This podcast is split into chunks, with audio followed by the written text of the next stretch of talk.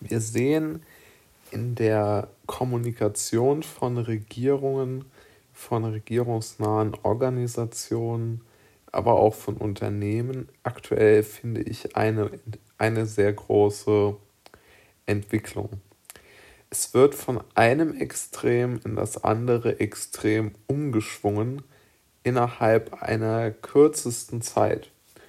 Und diese Entwicklung möchte ich an ein paar Beispielen verdeutlichen und dann auch noch einmal darauf hinaus ähm, eine, einen Ausblick aus meiner Sicht geben, wohin uns das Ganze führen könnte. Ja? Also konjunktiv wohlgemerkt. Also in den letzten zwei Jahren sind es ja mittlerweile, konnten wir uns ja von enorm vielen Kehrtwenden in der, der Gesundheitspolitik ähm, überzeugen. Ein gutes Beispiel ist ja folgendes. Im Februar 2020 wurde gesagt, Masken bringen überhaupt nichts, um die Virusverbreitung zu verhindern. Und jetzt sind wir seit anderthalb Jahren dazu gezwungen, Masken zu tragen. Ich sage gar nicht mal, dass das überall falsch ist. Ich sage ja nur, es gibt einen großen, es gab einen sehr großen Umschwung innerhalb weniger Wochen, dessen Folgen bis heute noch nachhallen. Ein weiteres gutes Beispiel ist aus meiner Sicht die deutsche Automobilindustrie. Die deutsche Autoindustrie hat jahrelang, nahezu ein Jahrzehnt, seit der Markteinführung des Tesla Model S behauptet, Elektroautos hätten eine schlechtere CO2-Bilanz als Verbrenner. Denn sie würden enorme Ressourcen bei der Produktion in Anspruch nehmen und des Weiteren gäbe es überhaupt gar nicht genug Strom, um die Elektroautos zu laden.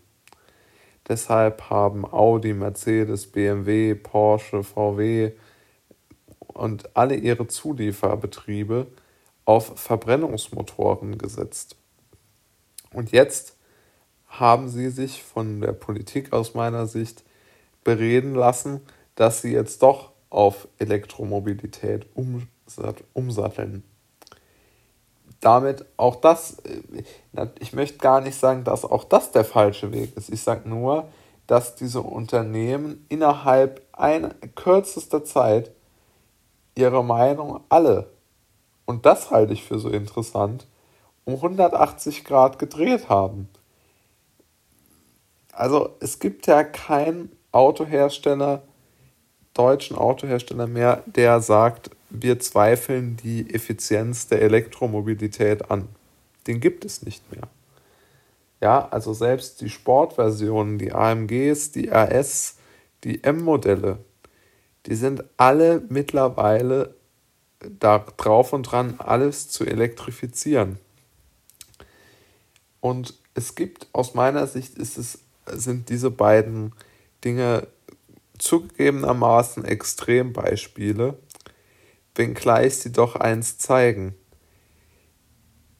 Die Tendenz zum Herdenverhalten, zum äh, Mitlaufen mit einem Trend ist schon relativ groß.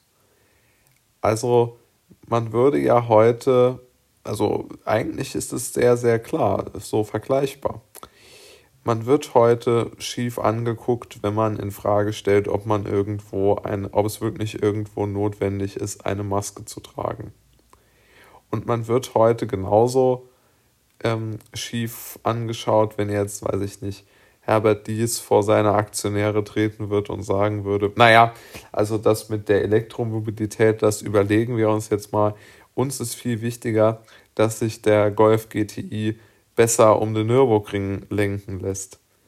Den würden die Aktionäre vermutlich aus dem Vorstand oder aus seiner Position drängen wollen. Jetzt ist es natürlich vollkommen klar, dass diese, diese Entscheidungen ja nicht gefällt werden, um irgendjemandem zu schaden oder um irgendwelche naja, um irgendwelche niederen Motive ausleben zu können. Das ist natürlich Quatsch. Aber es ist schon so, dass eine gewisse Konformität dazu führt, dass halt alle derselben Meinung sind. Und man könnte ja durchaus sagen, nun ja, natürlich gibt es Befürworter dieser beiden angesprochenen Punkte. Das ist ja völlig klar. Aber wenn es sozusagen okay ist, irgendwas zu befürworten, dann muss es ja auch okay und, sagen wir mal, legitim sein, äh, zu einem Punkt eine andere Meinung zu haben. Denn sonst ist es ja wirklich nichts anderes als ein Dogma oder ein Denkverbot. Als wenn ich nicht über Alternativen nachdenken darf, dann wird es, glaube ich, wirklich schwierig mit der, mit, der, mit der Behauptung des Pluralismus. Denn wenn das nicht mehr steht, dann wird es wirklich sehr eng aus meiner Sicht zumindest.